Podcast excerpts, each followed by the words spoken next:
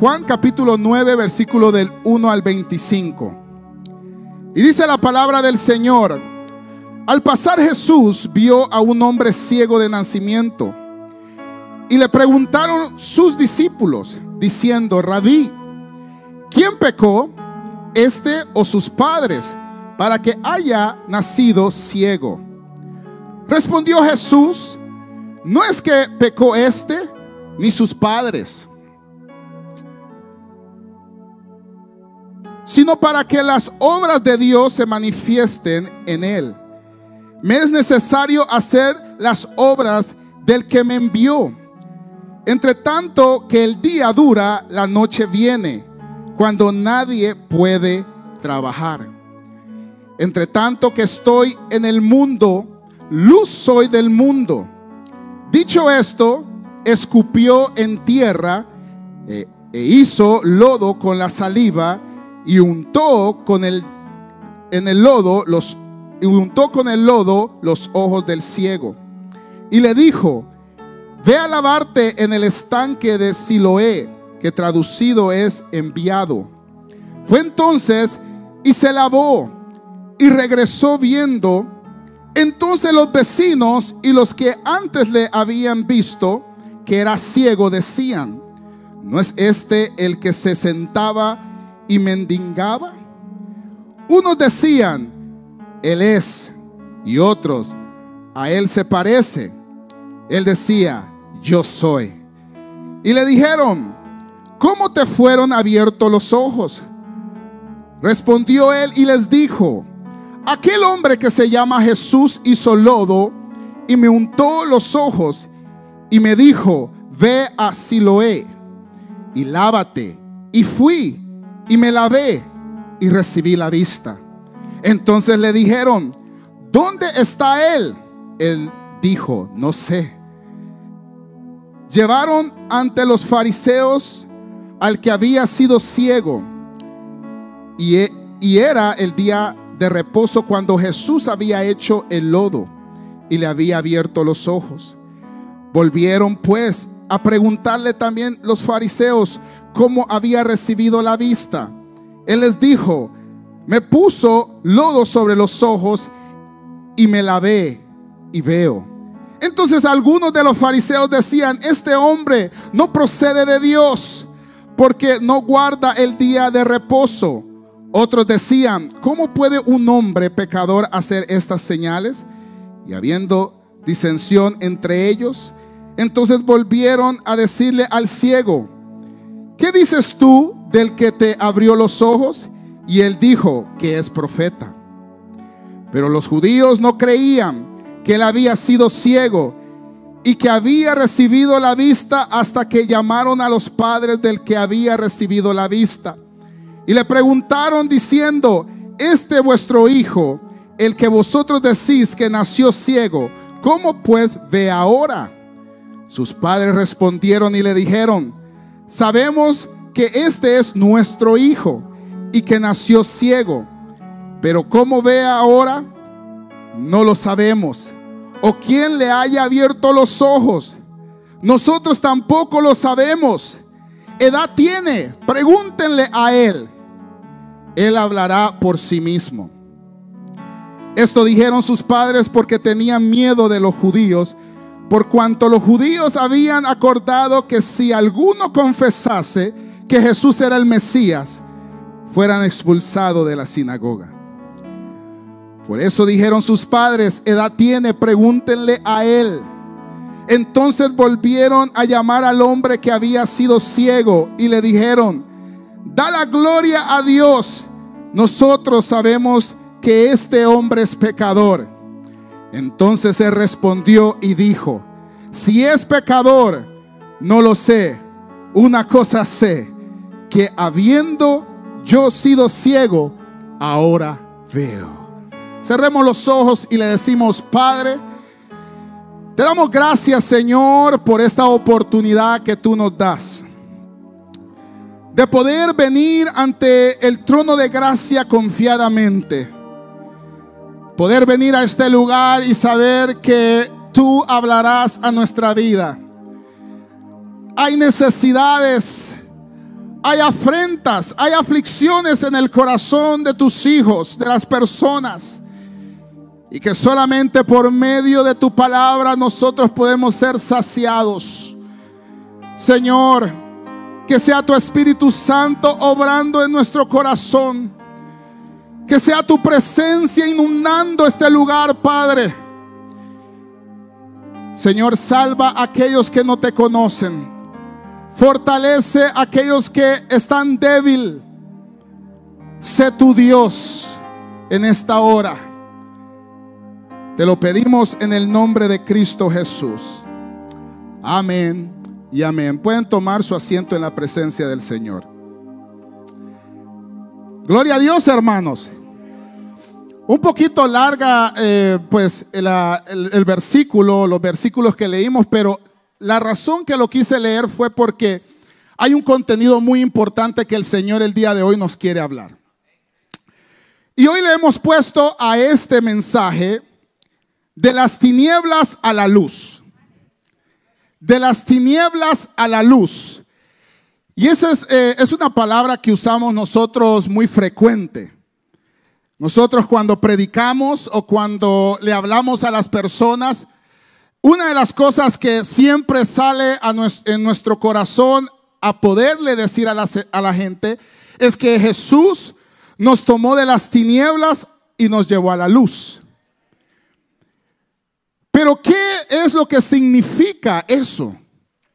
¿Qué es lo que significa el estar en las tinieblas y después ser transportado a la luz? Eso es algo que todos nosotros hoy vamos a llegar a entender. Porque alguno puede estar pensando y dice, no, yo sé lo que es. Es que uno ya no esté haciendo obras pecaminosas, que uno viva lejos de, la mundanidad, del, pecado. Y sí, claro, eso es muy cierto. Pero hay una esencia muy profunda de lo que quiere decir esto.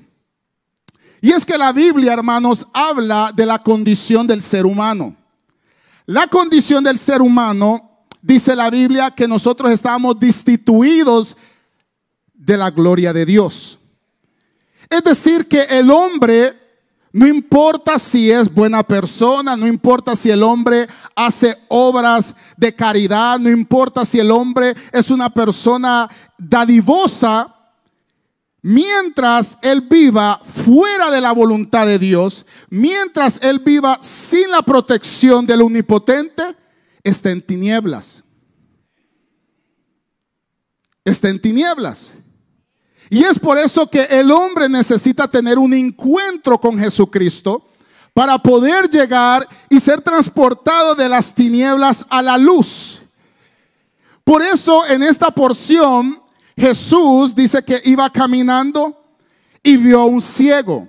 Ahora, todo lo que Jesús hacía ya era algo que había sido profetizado, pero también, como dicen, ya era plan con maña. Ya era algo que él quería no solamente manifestar la gloria de Dios, pero también dar una enseñanza. Y es que la enseñanza aquí era, hermanos, es que todo ser humano que nace no es pecador porque peca. No es pecador porque peca, sino que nace pecador. Y esa condición de ser pecador lo pone en una posición de una segura o más bien de estar ciego espiritualmente. Entonces las cosas de Dios no las comprende. La visión que Dios ha trazado para el ser humano, para sus hijos, para sus elegidos, no la comprende. Usted le puede decir a alguien que no ha tenido un encuentro con Cristo lo que Dios tiene preparado para ellos, ellos no lo ven como usted lo mira, pues los que son convertidos, pues. Usted, usted, usted le, uno le dice, mira hermana, Dios tiene un propósito con usted. Dios quiere hacer una obra maravillosa con su familia. Usted lo cree. Y no solamente lo cree, lo comienza a ver. Comienza a ver pequeños detalles que están sucediendo en su vida o en su familia que usted comienza a darle la gloria a Dios. Pero hay gente que no lo mira así. ¿Por qué? Porque ellos están cegados. Hay una venda en sus ojos donde ellos no pueden ver la obra de Dios. Entonces Jesús viene y ve a este ciego. Y este ciego era ciego de nacimiento. Por eso es que no dicen que él era ciego o fue ciego o nació viendo, pero después fue ciego. No, dice ciego de nacimiento. Porque eso es comparado al pecado del hombre. El hombre nace pecador. Y entonces como nace pecador, entonces está ciego y no puede ver las cosas espirituales. Entonces vienen los discípulos y le dicen, maestro, rabí, que quiere decir maestro, aquí quién pecó. Ellos estaban eh, como en un análisis. Eh, ¿Pecó los papás o pecó él? Porque esa era la idea que en esos tiempos los judíos decían que la razón que personas nacían lisiadas o, nacían con, una condición como este hombre era porque o los papás o él habían hecho un gran pecado y por eso Dios los había maldecido. Entonces aquí viene Jesús con una respuesta tan maravillosa. Porque Jesús no dice, ah, no se puso como algunos de nosotros, sí, yo creo que fue la nana que se metió con Julano de tal. y comienzan a, a, formar una, una película que hasta el Oscar se llevan. No, Jesús dijo, miren, aquí yo no me voy a poner a debatir si pecó este o pecó los papás. Aquí yo vine a hacer la voluntad de aquel que me envió. ¿Y cuál era la voluntad aquella? Era que Jesús había sido prometido para salvar al pueblo de Dios, para salvar a los elegidos. Y por eso él dice en el versículo 5, entre tanto que yo estoy en el mundo, luz soy del mundo. Ahora usted sabe que cuando usted entra a un cuarto, lo primero que usted hace es que enciende la luz. Y hay veces uno con miedo, porque el switch está por allá y uno, ahora con los teléfonos usted prende. Pero usted lo primero que quiere es la luz porque no se quiere tropezar, no quiere, algunos que tienen un gran miedo. Pero usted busca la luz. Porque usted sabe que al, desde el momento que usted enciende la luz, toda tiniebla se disipa. Y usted puede ver más con claridad. Usted puede ver a dónde, oh, allá tengo que ir. Entonces, en este tiempo, el pueblo de Israel estaba en un momento de oscuridad. Porque Dios ya no les había hablado a ellos por 400 años, ya no había mandado profetas, ya no había mandado a, a nadie que les hablara por medio de Dios. Y viene Jesús y él dice, aquí yo vengo a hacer la luz, vengo a hacer aquella luz en medio de estas tinieblas. Por eso, cuando Él les dice eso, una de las cosas que sucede, hermanos, es que Él comienza a hacer una obra y la obra que Él comienza a hacer es agarra lodo y yo iba a hacer algo aquí, pero dije, no, no, lo voy a hacer porque a un pastor morenito lo hizo y le dieron palo. Pero lo que él hizo es que él agarró barro, que era tierra, y escupió. Y cuando hizo el barro, lo que es el lodo, se lo untó en los ojos al hombre. Mire, hermanos, hoy en día eh, hacer eso es como un crimen. Y también en ese entonces era algo raro. Era algo que no se miraba. Entonces Jesús al hacer eso comenzó a manifestar la obra que el Padre lo había mandado hacer. Y no solamente eso, le dice al hombre que se fuera a lavar los ojos. Le dice, ve y lávate. El hombre obedeció. Y cuando el hombre fue a obedecer y se lavó los ojos, vino y recibió la vista. Ahora, aquí lo interesante es, hermanos, es que el poder no estaba en el lodo. El poder no estaba en la saliva. El poder estaba en obedecer la voz de aquel que lo envió. Ese era el poder. Esa era la manifestación y es por eso, hermanos, que nosotros, cada vez que recibimos la palabra de Dios, cada vez que nosotros recibimos aquellas promesas de Dios y obedecemos a la palabra de Dios, nuestra fe se une con la voluntad de Dios y se activa. ¿Oyeron eso? Cuando Dios le dice algo, es que Dios nos puede hablar a todos nosotros, pero aquí hay gente que está recibiendo esta palabra de parte de Dios.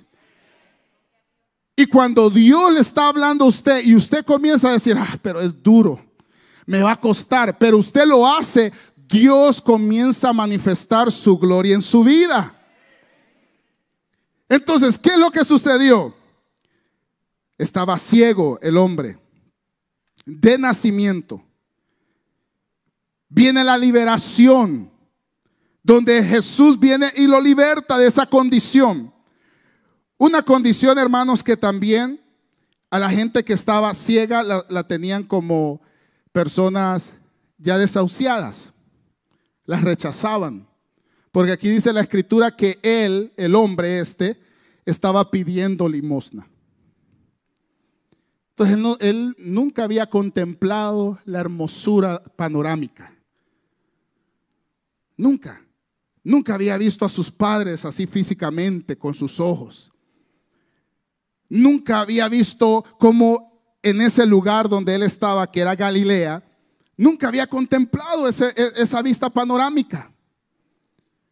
Lo peor es que era rechazado también y no podía adentrar al templo a adorar a Dios. Es que verdad, hermanos, tenemos que entender que Jesús no solamente nos ha venido a salvar, sino que nos ha venido a dar valor. ¿Cuántos de nosotros, hermanos, éramos rechazados? ¿Cuántos de nosotros, nosotros mismos no nos dábamos valor? Cualquier persona nos trataba como que querían y nosotros ahí nada. La gente nos miraba como cero a la esquina. Pero un día recibimos la voz de aquel que toma a las personas de las tinieblas a la luz y fuimos restaurados y no solamente restaurados, nos dio una nueva identidad a nosotros. Nos dio un nuevo valor que la Biblia dice que nos ha puesto en lugares celestiales. Y esto de estar en lugares celestiales no significa solamente estar aquí en la congregación, es que su nombre es conocido allá en los cielos. Allá en los cielos saben de usted. Los ángeles saben de usted. Los demonios saben de usted. Pero lo más maravilloso es que el Padre Dios lo tiene a usted como hijo. Gloria a Dios, dele un aplauso al Señor por eso. Entonces, fue libertado de esa condición. También, hermanos, la confesión de él. El versículo 8 dice, entonces los vecinos y los que antes le habían visto que era ciego decían, no, es este el que estaba sentado mendigando o mendigaba. Unos decían, él es, y otros, a él se parece. Pero él dijo, no, no, no, no, ustedes no están equivocados, yo soy. Cuando nosotros recibimos a Cristo, hermanos, una de las cosas que nosotros debemos de hacer es confesar. Ahí es donde se muestra verdaderamente su verdadera conversión. Sí, porque si usted se, se, entrega a Cristo y ya le dicen a usted, mire, y usted es cristiano, ah, fíjese que hay veces voy ahí el domingo, me paso ahí dentro ahí a ver qué me dan ahí. ¿Ah? O solamente es cristiano los domingos y ya de lunes a, sábado usted ya es lo que es. Usted póngase ahí lo que es, pero No, este hombre eh, comenzó a oír que la gente estaba, ¿será este? ¿Será este el ciego? Y él mismo dijo, yo soy. Yo era ese que estaba ahí tirado. Yo era ese que ustedes rechazaban, que ustedes lo miraban de una manera equivocada. Ese soy yo. Y comenzaron ellos a debatir.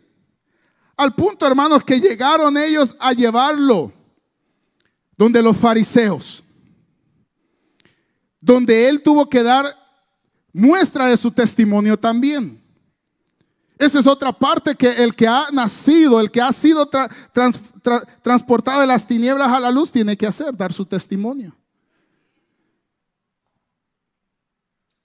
Y llegaban los fariseos, como los fariseos eran de los, religiosos, que todo lo ponían bien así como eh, con ideas humanas.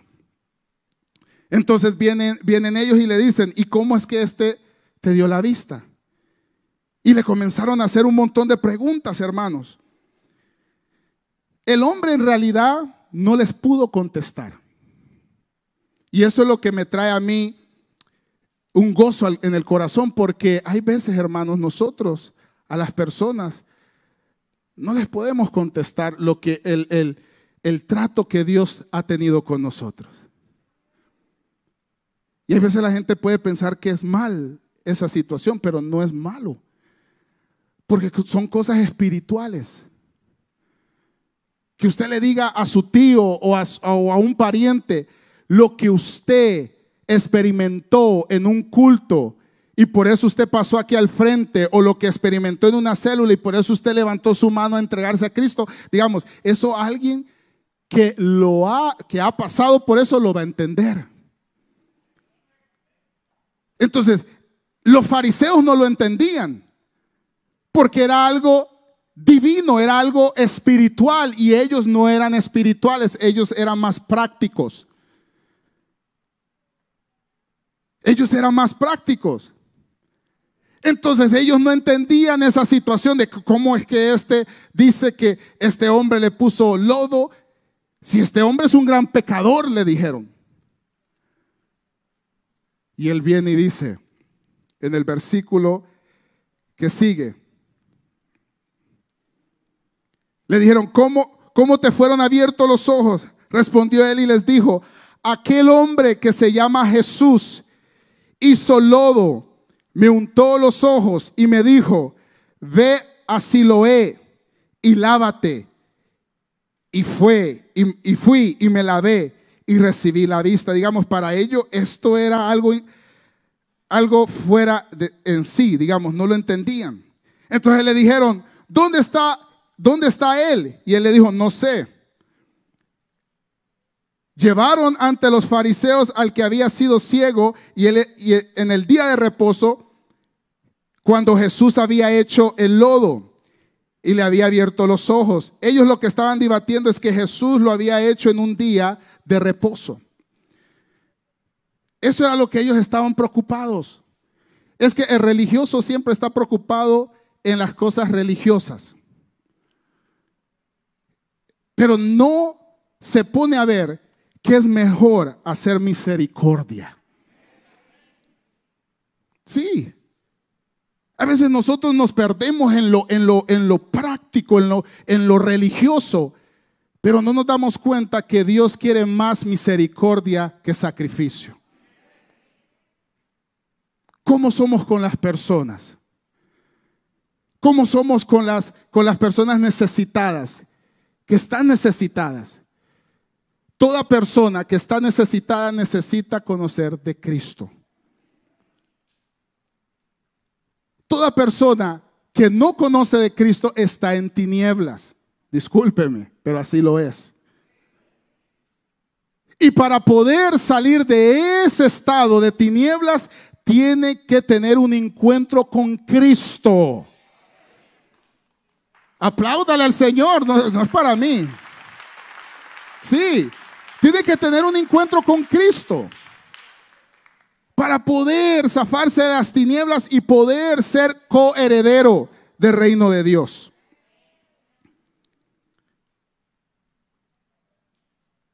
Después de, le, le decían, el versículo 15, volvieron pues a preguntarle también los fariseos cómo había recibido la vista y les dijo, me puso lodo sobre los ojos y me lavé y veo. Entonces algunos de los fariseos decían, ese, ese hombre no procede de Dios, que estaban hablando de Jesús, porque no guarda el día de reposo. Otros decían, ¿cómo puede un hombre pecador hacer estas señales? Y había disensión entre ellos. Entonces volvieron a decirle al ciego, ¿qué dices tú de, del que te abrió los ojos? Y él le dijo que es un profeta. ¿Por qué? Porque los profetas eran los únicos que habían hecho tales milagros. Y por eso es que él dijo, él es profeta. Digamos, este hombre no, no le había sentado que quien había hecho esa obra era Dios. Él estaba, digamos, como muchos de nosotros, hay veces cuando nosotros nos convertimos al Señor, nosotros hay veces estamos como lo que dicen en inglés, cloud nine, que estamos así, ¿y qué es lo que me sucedió? ¿Y por qué ahora ya no quiero ya esto de compartir con gente mundana, ya no lo siento? ¿Y por qué ya no quiero tomar? ¿Y por qué ya no disfruto esto de, de, de la vida? loca y la vida libre, porque ya no lo disfruto. La gente se pone, yo no sé si usted se puso a pensar eso. Yo recuerdo, hermanos, que cuando el Señor tuvo misericordia de mí, yo tenía en la casa un paquete de, cigarros. Y cuando yo pasé aquí enfrente y oraron por mí, yo en, realidad sentí como que una carga se me había levantado de encima. Y me fui a la casa y comencé a agarrar todas esas cosas y las tiré. Y hasta el día de hoy, bendito sea su nombre, no pruebo ningún cigarro. Y ese fue en el 2009. Y no crea que yo era de esos que fumaba así por ocasiones, no, yo me parecía una, un, tren. El humo estaba allá detrás de mí digamos lo que se le dice chain smoking, que un cigarro y otro. Pero, pero hay veces nosotros no comprendemos la obra que Dios está haciendo, pero la está haciendo. ¿Por qué? Porque la conversión fue genuina. Ahora mi pregunta es, ¿qué es lo que el Señor está haciendo en ti? Que tú ya estás limitando ciertas cosas. El pecado, tu manera de comportarte. Ahora, yo le voy a decir algo. En realidad, muchas de esas cosas son procesos. Y por eso es bueno que usted siga viniendo aquí a la iglesia. Porque cada vez que usted viene, Dios le recuerda de lo que usted tiene que cambiar. Y Dios siempre, y si Dios tiene un trato con usted, mire, lo va a hacer que usted se recuerde cada día que usted tiene que cambiar tales actitudes. Entonces, esas cosas, hermanos, es lo que hace que la persona cambie. Porque ya no es un hombre que le está diciendo a usted, mira, tienes que cambiar esto. Es el Espíritu Santo que está redarguyendo su corazón. Gloria a Dios.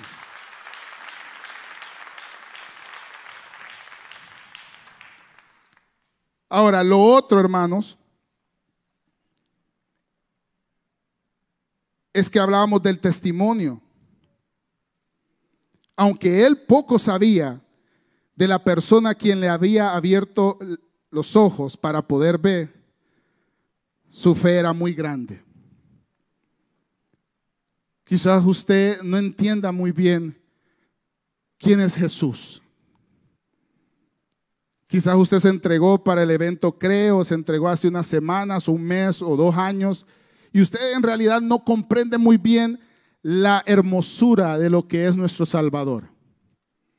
Quizás usted sí ya lo comprenda, digamos, los que tienen ya cinco años ya, ya comprenden bien lo que el Señor es. Pero hay algo en usted que no lo deja de existir. Hay algo en, en usted que aunque la gente le diga, no, no vayas a esa iglesia, hay algo en usted que la gente le dice, ¿para qué vas a ir a perder el tiempo? Eso que está en usted es la fe que Dios ha puesto para que usted siga avanzando en el camino de la verdad. Entonces, cuando usted experimenta todas esas cosas, es lo que se llama de estar de las tinieblas a la luz. Es que usted ya ve las cosas muy diferente que su propia esposa, yo aquí he visto casos que la esposa le dice, no, no quiero que vayas a esa iglesia ya nomás. Una tu hermanita te vas a ir a conseguir allá. No. Entonces el hermano está en su juicio cabal, él recibió un encuentro con el Señor, hermanos. Pero la, la hermanita, por fe, le dice no, que no quiere. Pero como él tiene algo, fue un encuentro verdadero, él la pone en, digamos, él le dice, mira, esta es una relación que yo tengo con mi Señor. Quizás tú no lo conoces, pero yo voy a irme a gozar. Y se viene a gozar. no dice nada, siervos. Sí, hermanos. Porque su relación depende de eso, lo que usted siente por el Señor. Que nadie, nadie aquí en la tierra le puede arrancar eso. Nadie. Y vamos también con las hermanas, con sus esposos. Que hay cosas donde los esposos quizás no quieren que ustedes vengan, que mucho tiempo le das a la iglesia, que esto y lo otro. Es su relación, es lo que usted ha recibido. Usted sabe de dónde la sacó el Señor. Y cuando usted sabe que el Señor la sacó de esa inmundicia, usted le quiere servir a Él todos los días. Usted le quiere ser fiel a Él. Y siéndole fiel a Él, le va a ser fiel a su esposo.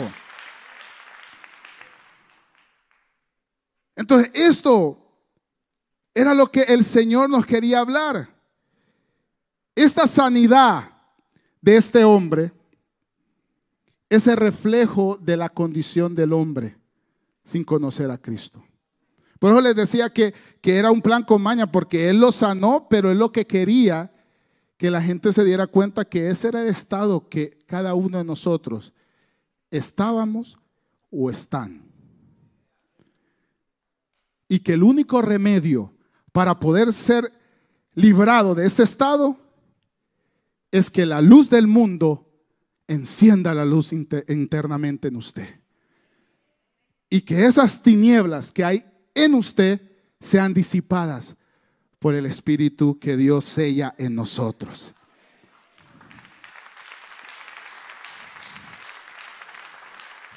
Mire lo que dice Lucas del 2 del 10 al 14. Pero el ángel les dijo, no temáis, esto era antes que Jesús hiciera esta obra, no temáis, porque aquí os doy nuevas de gran gozo, que será para todo el pueblo, que, que os ha nacido hoy en la ciudad de David un Salvador, que es el Cristo, el Señor. Esto os servirá de señal, hallarás al niño envuelto en pañales acostado en un pesebre. Y repentinamente apareció con el ángel una multitud de huestes celestiales que alababan a Dios y decían, gloria a Dios en las alturas y en la tierra paz y buena voluntad para con los hombres. Esa buena voluntad es eso, hermanos, de que nosotros tenemos la oportunidad de poder ser librados de las tinieblas. Si usted sigue en las tinieblas, si usted sigue en esa situación que usted sigue, es porque usted quiere estar. Porque usted quiere estar. Porque antes no había un recurso. Pero ahora hay un recurso. Y el recurso es Cristo Jesús. Y no es algo temporal, sino es para la eternidad. De que si usted lo recibe a Él como su Señor y Salvador, entonces Él no solamente lo trae de las tinieblas a la luz, sino que le da también vida eterna. Gloria a Dios. Vamos a cerrar los ojos, hermanos. Y en esta hora vamos a meditar sobre la posición que usted se encuentra en esta hora. No mañana, no en un año, ahora. ¿Qué posición usted tiene delante de Dios? La Biblia dice que todos estamos destituidos, estábamos destituidos.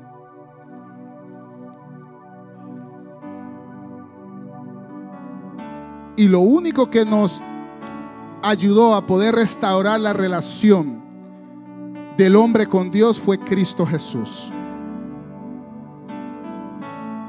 La luz del mundo aquellos que recibieron esa luz llegaron a ser hijos de Dios. ¿Cuál es tu posición delante de Dios en esta hora? Porque no te puedes ir así. No debes de irte así. Hay un remedio, hay una solución. Y la solución es Cristo, que hoy te ofrece salvación y vida eterna.